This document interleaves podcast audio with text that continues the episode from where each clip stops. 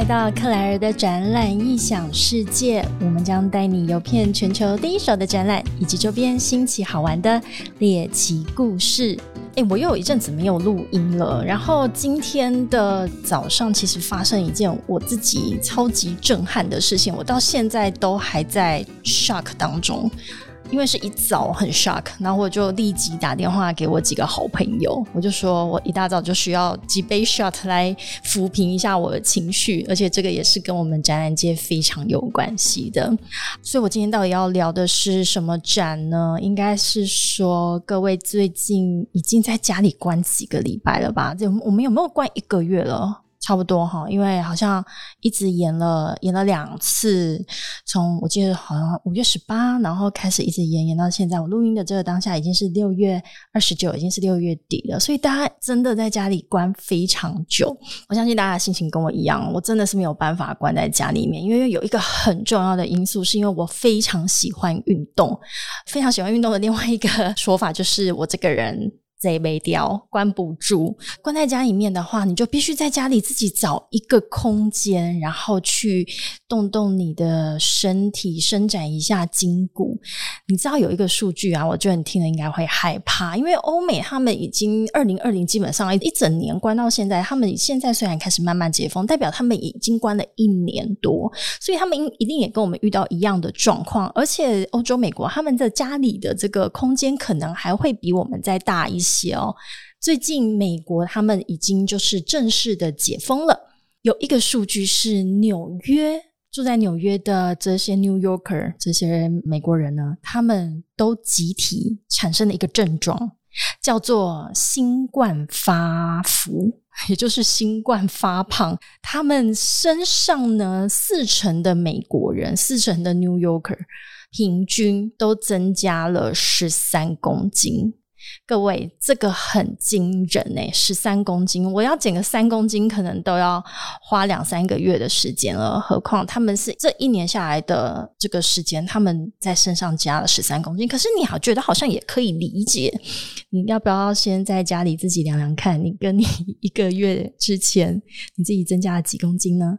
因为我们都一直关在家里面嘛，你没有办法去。做你平常，例如说你平常去上班通勤的时候，其实这就是已经是一个运动量了。像我每天会自己看一下，说，哎，我这一个月或这一周平均每天走了几步路。那最近，因为你如果 work from home，或者是你没有出去这样子，呃，有一些社交或者是出去 shopping 走走的这些机会的话，哎，你看一下你的走路的步数真的少非常多。所以我最近其实就。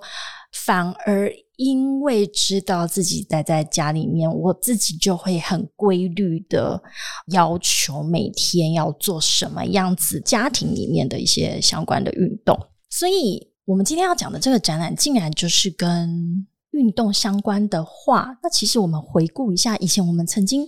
谈过的展览，例如说慕尼黑的冬季运动用品展，或者是德国的自行车展，哎，这个都是跟运动相关。但我们今天要谈的一个是它有一点流行，有一点潮流，但又跟运动相关，那就是健身 （fitness）。大家听到的这个第一个想法，应该是在。健身房里面，所以呃，我要为大家今天带来的是位于在德国的科隆。诶，科隆这个城市，我觉得我们聊过好多次哦，它还是会一直出现，因为它就是非常重要的一个展览城市。在德国科隆所举办的叫做健身器材展，我喜欢叫它健身器材展了哈，但是它有一个正式的名称叫做德国国际健身。与康体博览会，什么叫康体？Anyway，它的英文名字我很喜欢，因为也很好记，叫做 FIBO，FIBO，F I B O。所以如果我讲说是健身器材的话，各位就开始脑子里面会去拆解这个字了，对不对？FIBO 的第一个 F 应该就是 fitness，所以它的英文的全称，或者是说应该叫做德文的全称了哦，它叫做 fitness and。Bodybuilding，所以它就是取两个字的前面的这个呃英文字母，所以叫 Feeble，很可爱的名字，对不对？好，这个是我个人非常喜欢的 Top Three 的展览。我想要先跟大家聊一下，我今天早上为什么非常的震惊。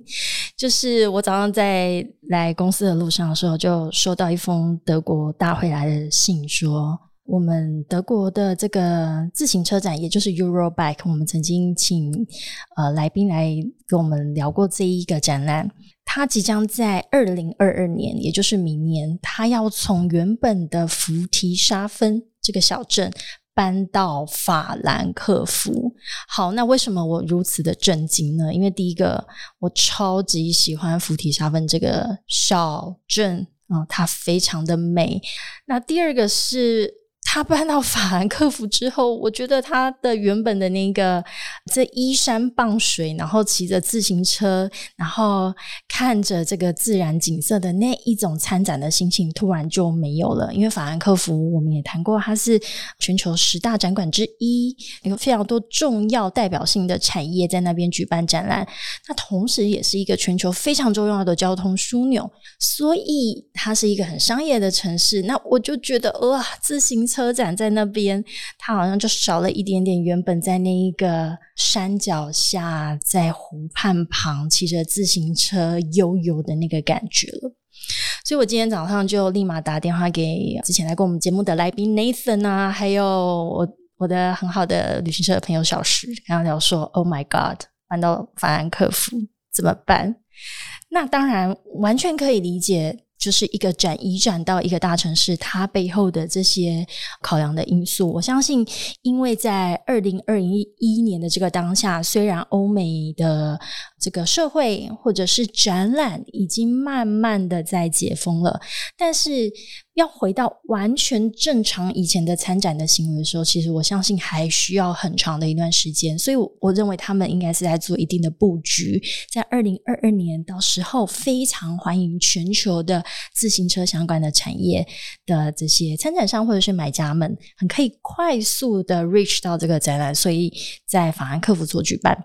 OK，好了，我可以接受。所以，一样先进行我们今天的开场，就是。哎，大家有发现今天我是一个人吗？好，我们一直没有来宾，我还是一样在 solo。那有我们的忠实听众说，虽然没有来宾，但是克莱尔一个人在面自言自语，好像也是。还听得下去？那有一个梗，他们觉得很可爱，希望可以继续。就是以前来宾跟我干杯，那反正现在就是克莱尔跟克莱尔自己干杯嘛，哈。那一样喽。我们邀请所有的听众，在无论是荧光幕背后，或者是在家里在聆听的同时，也一起拿起你的饮料杯，跟我们一起 cheers 一下吧。好，我真的是自己一个人在 cheers 啊，哈，我就是一个水杯，一个白酒杯。好，各位喝酒也是很容易发福啊！哈，我个人真的很喜欢运动，所以现在的确是没有办法去以往的健身房，或者是做一些户外运动。像我，我最近的话，如果在家里吃饱，我就会坐电梯到一楼，然后开始走安全梯，因为我家在十几楼，我就一路走上去。我觉得，哎，这不就是跟以前在健身房走那个跑步机，或者是那个爬阶梯是一样的概念吗？哈，啊，所以我们。回过来讲到 Febo 这个展览，它是跟健身相关的。那这个，尤其现在在疫情期间，或者是你看见那些解封的欧美的国家，他们现在开始又在封健身了，因为终于要出去开始有正常的社交生活的时候，我怎么可以看起来比一年前看起来就是老了许多又胖了许多呢？衣服都穿不下去，这样非常的不 OK。所以给大家先来几个数据回顾一下这。件事情哦，为什么健身这件事情在大家的生活当中，甚至是一个社会的潮流里面，它好像变得越来越重要了？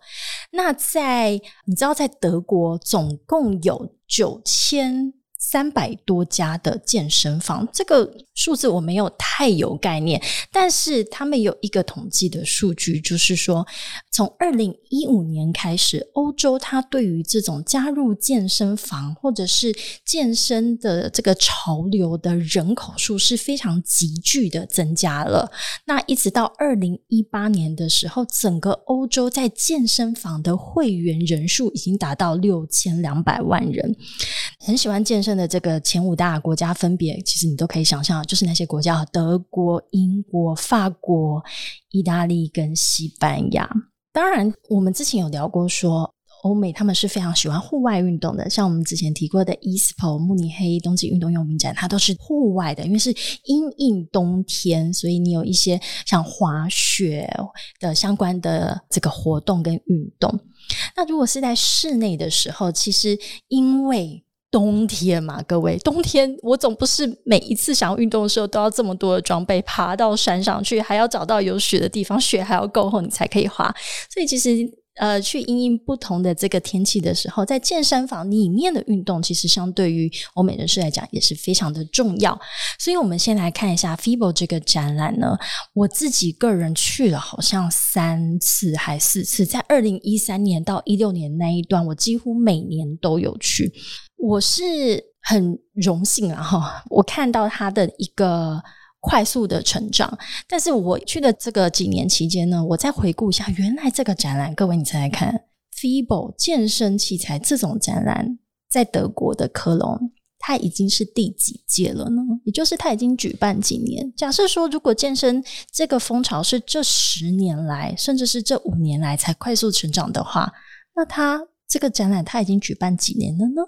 它其实从一九。八五年，所以其实它已经有三十五年的历史了，很不可思议。为什么在一九八五年那个时候就已经有这样子的一个想法，或者是风气，甚至是在那个当下的参展商，他们的产品跟现在的产品会不会有很大的不同？我相信一定是的。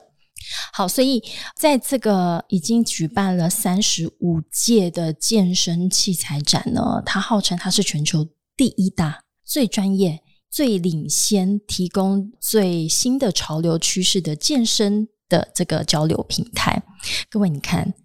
以后我只要讲到什么德国科隆啊、汉诺威、慕尼黑，就是我们之前在全球十大展馆里面谈到的这些展，如果在这里举办的时候，我通常后面紧接着就是哦，这个是全球第一大的在这个专业里面的展览，好，所以。我们未来一定会在一直听到德国这个城市。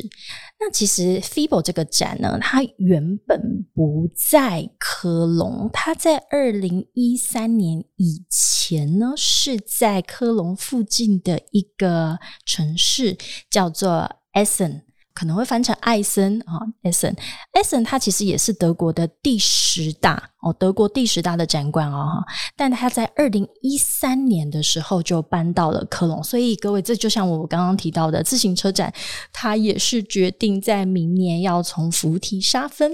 搬到法兰克福，这些都有他们一些策略性或者是商业的一些考量，可能让我们的这些商务人士或者是参观者可以更容易的抵达，然后去呃快速的去做一些采购的决策。嗯，因为讲到 FIBO，就真的不能不提到我们以前曾经谈过一个展览，就是 ESPO 在慕尼黑的冬季运动用品展。哈，那这两个展拿来做一下比较的话，其实刚好提到 FIBO 在科隆，它在北边；ESPO 的话在慕尼黑，就是相对于在南边的。为什么在南边呢？因为冬季运动用品一定要有下雪的地方，下雪在哪里呢？一定要有高山，也就是阿尔卑斯山，所以一定是在德国的南部。德国跟奥地利的交界是阿尔卑斯山山脉。所以这两个展览，大家就可以互相在脑海里面去做一个地理上面的比较，而且他们两个都非常的悠久。我们刚刚提到 FIBO 已经是第三十五届了。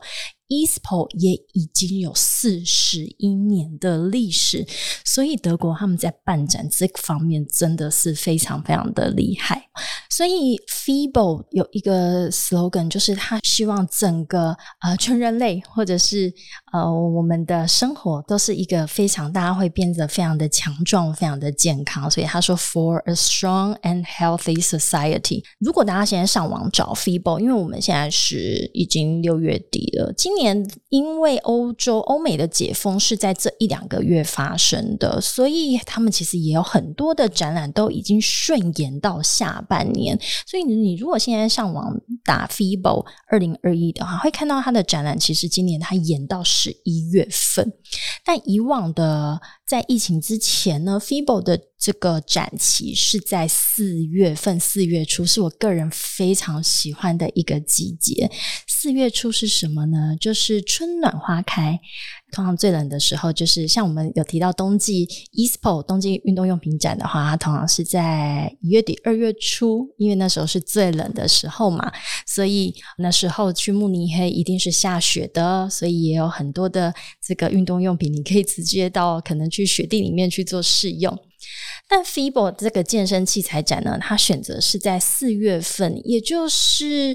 开始融雪了。那已经没有那么的冷了，就算下雪也不会像冬天的时候下那种大雪。那开始融雪，还有一个很重要的迎来的欧美的节庆就是复活节。所以那时候我很喜欢去科隆的一个原因，就是第一，天气没有那么的冷。而且万物就是开始苏醒，因为复活节就是冬天过后，所有的生物开始又充满着朝气啊，所以复活节就会有很多什么彩蛋啊，或者是兔子啊这样子的一个意象。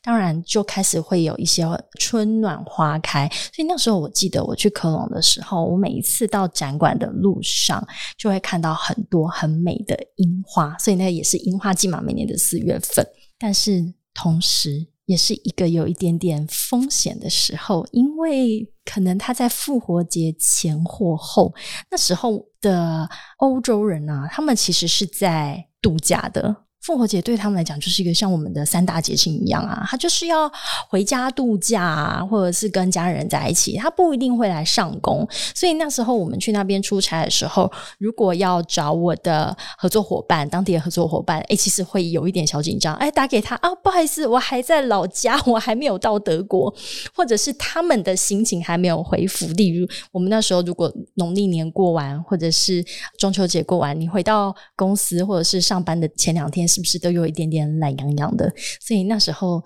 出差的时候，我自己。比较怕遇到也是这种状况，就是要紧迫盯人，追着我的工头说：“你在哪里？我现在就要看到你，你立马拍照。”我觉得就有点像情侣在追杀对方一样，恐怖情人哦。因为我就是要看到他本人在我才会安心，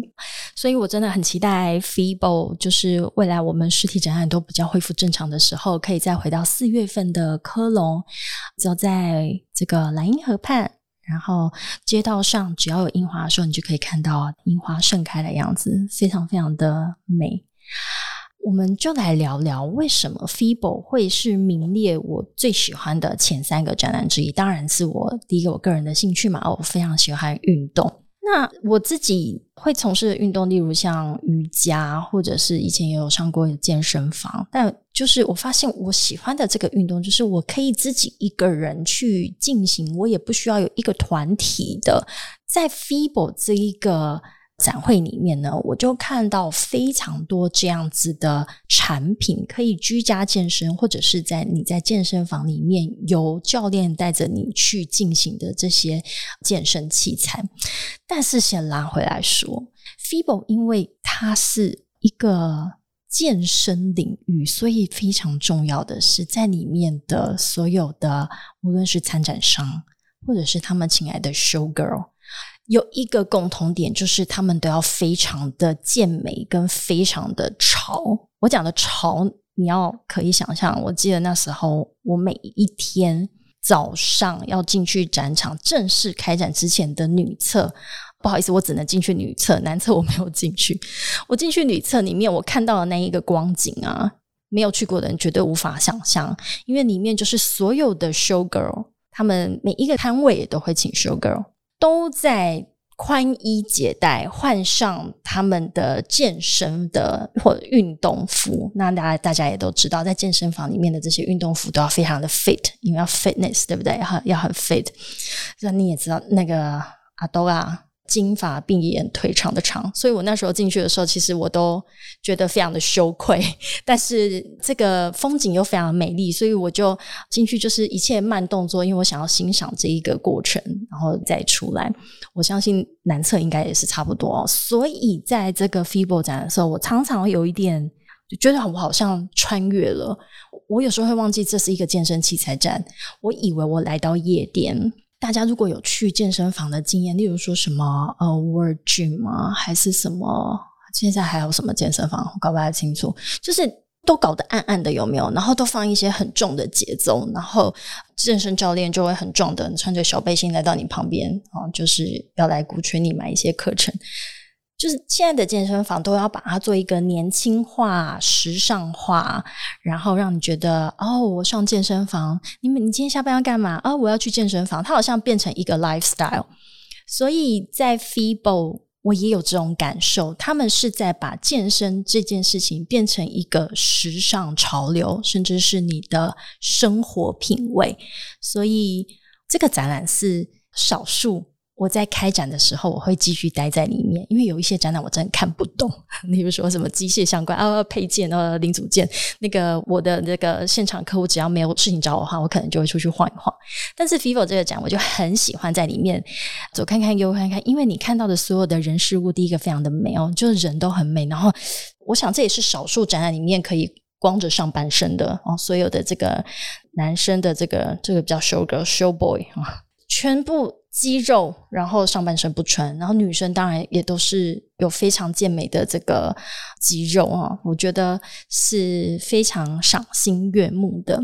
所以它展出的项目，其实如果就你想象的，OK，健身器材，你以前曾经实际在家里使用过的，或者是在健身房使用过的之外，它其实现在越来越多应运而生，时代潮流也会发展出一些线上的课程。像今年大家在家里面的时候。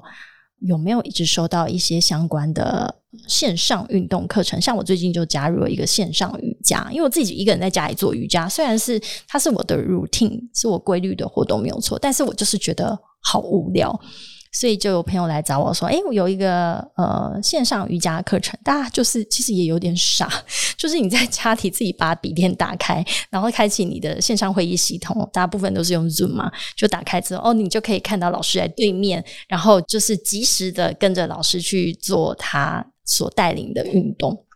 但其实想想也蛮傻的啊，那我干嘛不打开 YouTube 就好？YouTube 也有非常多的国内外的这个。”运动的课程嘛，或者是影片，你在上面跟着做就好。但是我就因此而发现，原来运动的陪伴是如此的重要。我一个人看着 YouTube，然后那老师是没有互动的，因为他已经是预录好的，所以你就只能跟着他做，然后模仿着他做。你到最后就是不知道为什么做完，你心里就是有一点小小的失落。这种线上课程呢，可以跟你互动的，给你反馈的。你就是会觉得，哎，有人跟着你一起在进行这件事情，所以运动也是一种陪伴。像我有几个朋友就是这样，就我是很爱自己一个人在家里这样子比手画脚的，但我有几个朋友就是没有人陪就不动。我相信他们现在在家里应该都胖死了吧。所以，除了这些穿戴式的装置啊、线上的运动之外，在 FIBO 里面，他们的展出项目也包含了健身房或者是这种 club 俱乐部里面的装潢设计的服务。所以，它真的是一整个一条龙的展出的项目。那以及说，它比较多的大部分是 focus 在商用或者是家用的运动器材，但它当然也有一些户外的用品。那运动最怕什么？运动最怕受伤，所以我自己在家里运动，其实会非常的小心，因为没有教练带领着你，你这样子在面乱比划的时候，其实非常容易受伤。所以也有一个很重要的展出的项目，就是关于运动伤害的预防，或者是不幸已经这个受伤的话，你后续的治疗的一些相关的辅具啊，或者是附件的这些配件是什么？哈，那当然健身房男。身健身就是很想要把自己的这个二头肌、三头肌练得非常大块，所以这个营养补充品也绝对是这个展会里面会看到的。诶，那我最近倒是想到，我说为什么我会很喜欢在 FIBO 里面逛？因为女生运动也要美美的啊，所以我自己也很喜欢去看这个女性的运动的穿戴。除此之外，最近大家在家里面的时候，应该会发现这些健身的这个服务已经越来越多元了。例如，不是只有我们刚刚提到的这种线上的教练的课程，它还会可能结合你原本自己的手机原本的一些三 C 的装置，你去买一些 App，然后去侦测你的这个实际的生理的状况。所以。运动这件事情，我觉得它已经是个潮流，甚至它会刚刚我们提到，它会变成一个你的 lifestyle。我觉得它应该就要像你在吃饭一样，吃饭像呼吸的空气。为什么你每天要吃饭，但你每天不运动呢？这是我常常在鼓励我朋友去运动的一个最常讲的一个台词。好，那所以我那几年在 FIBO 里面所服务的客户，或者是我观察到的这些台湾的厂商，他们最常去带着他的展品是哪一些类型，以及这个展的在现场看到的一些摊位，跟你原本在其他展览里面看到的一些摊位的设计也很不一样。例如说。我如果跟各位说，你到健身房里面，你最常看到的健身器材是什么？第一个一定是跑步机嘛，就是任何跟呃你原本可以在户外做什么跑步、爬山、爬阶梯，它都可以在健身房里面处理，但是它就是要有一台非常大的一个机器，所以这些机台呢，的确你在 FIBO 里面就会看到，所以你可以想想嘛，你的这个产品就是一台跑步机，而且你都一次出去参展了，你不可能只带一台跑步机，你会带很多台。台跑步机，所以这个展让我也比较印象深刻，就是每一个摊位其实都不太需要什么花俏的设计，因为他买了一个摊位一个空地之后，就是先把跑步机摆满了，然后就满了。但是他可能都需要一个非常醒目的挂在你摊位正上方的一个。企业形象可能是你的 logo 或是你的公司名哈，从天花板掉下来，我们通常都叫它叫做吊点，或者是在你的背后的形象墙要非常非常的吸睛。所以在这个展里面，我觉得我最常看到的那种摊位的设计，就是像各位在健身房里面看到的，就是那种夜店风，黑黑的。但是它就会打光，然后打晕光，然后声音乐就会非常的嗨，然后就是要吸引你过来，邀请你直接来摊位里面运动。所以这个展呢，你也可以就是不用像一般的这种 B to B 的商展，穿的非常的哦，要穿着西装套装，没有人穿这样，你穿那样进去你会非常怪。像我们之前提到的自行车展也是，没有人会穿西装去参加这种展览。哎，所以我我又想要拉回来了。Eurobike 搬到法兰克福之后，因为法兰克福就是一个商业的城市，我好想知道大家会穿什么，因为这真的会有差异。如果他原本是在福提沙芬，是在一个依山傍水的地方的话，我就会想要穿的非常 casual。但是他今天如果改到法兰克福，他真的会影响到我决定要穿什么进入战场。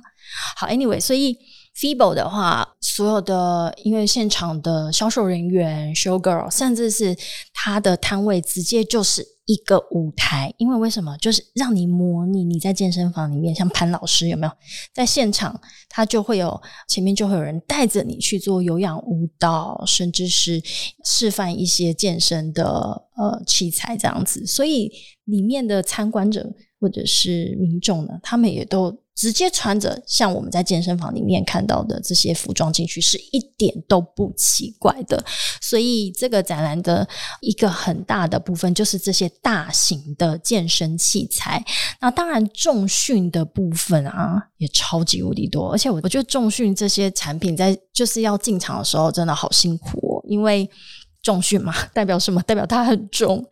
那所以他必须要先把他原本的这个设备架好之后呢，还有一个一个的这个铁盘有没有？就是要放上去，男生在练肌肉的那一些。所以重训器材的定位啊，以及它的这个呃，我想他当初要从。像从台湾到德国的这一段的这个物流，其实也都是非常的重要。那现场的这个教练跟买家呢，你就会有时候分不太出来，到底谁是这个摊位的人，或谁是买家，因为大家都穿的太太素习了，穿的太像要去运动班，所以这是一个结合运动跟商业行为的展览会。那也。因为各位最近有没有？我觉得应该是女性听众会比较有感觉，就是我觉得我们的运动越来越多元，像我们有瑜伽呢，也发展出了空中瑜伽，或者是以往的一些核心运动，有什么像 T R X 这一种，都是需要有一些悬吊系统的。所以这种悬吊系统，它就要有一些特殊的摊位的设计，因为你的天花板或顶部也需要有非常坚固的这个结构。所以我们也有执行过，就是把这个结构是可以让这些空中瑜伽的这个挂布，或者是这些相关的需要悬挂、吊挂的配件，去让他们就可以去做现场的示范。所以我觉得这也是一个高难度了哦！我要去先去计算这每一个它的承重，以及它在示范的时候是不是有这些不同的角度，我提供的这个摊位的结构是不是足以负荷？所以这个都是需要背后有非常专业的团队去执行。我们刚刚讲的都是很硬的东西哦，在健身器材展里面，你可以想象这些是比较硬体的设备类的东西之外，另外一个就是我们刚刚提到的穿在身上的东西实在太重要了。我最近也发现我会乱花钱，就是在可能疫情的关系实在太闷，都一直上网乱买。那我因为又关在家里自己运动嘛，我就想说，那至少我要穿的让自己开心吧。所以，台湾的纺织业是世界知名的，尤其是像机能布料。那机能布料在运动上面就是一个非常重要的配件喽，因为它要可以吸湿、排汗等等。那所以，非常多的台湾厂商也是在这边带着他们的机能布料或者是成衣成品来这边去做。一个洽谈，所以我最常会去看的就是跟瑜伽相关的这个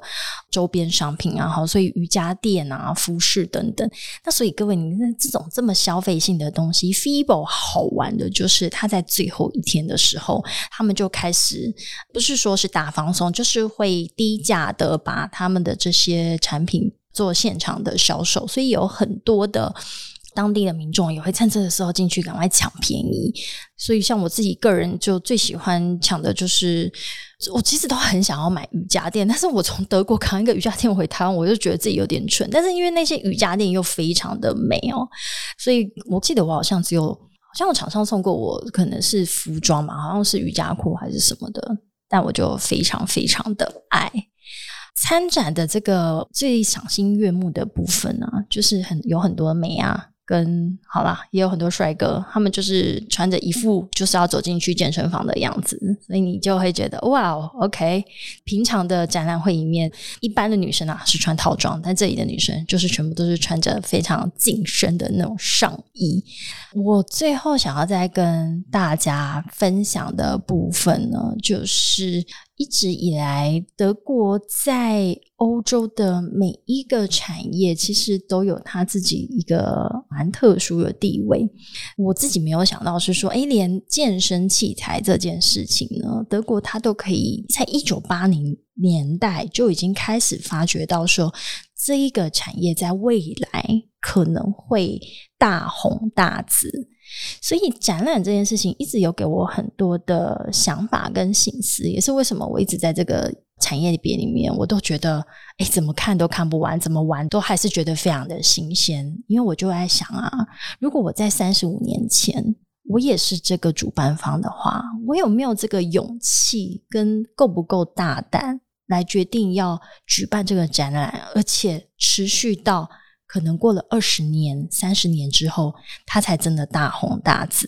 所以我那时候在一三年，那我记得我连续去了四年哦，所以服务的厂商、台湾厂商都非常的熟悉。但我每一年我都看到这个展览是非常快速的在成长，因为你就会看到，哎，今年只有这两个馆，明年怎么又多了一个馆？后年这个馆原本只有开一半，现在又全开，所以它的这个展览的整个。起伏，你就可以看到这个产业的趋势，以及这个国家，或者是欧洲，或者是甚至是全球对于这个健身这件事情的重视。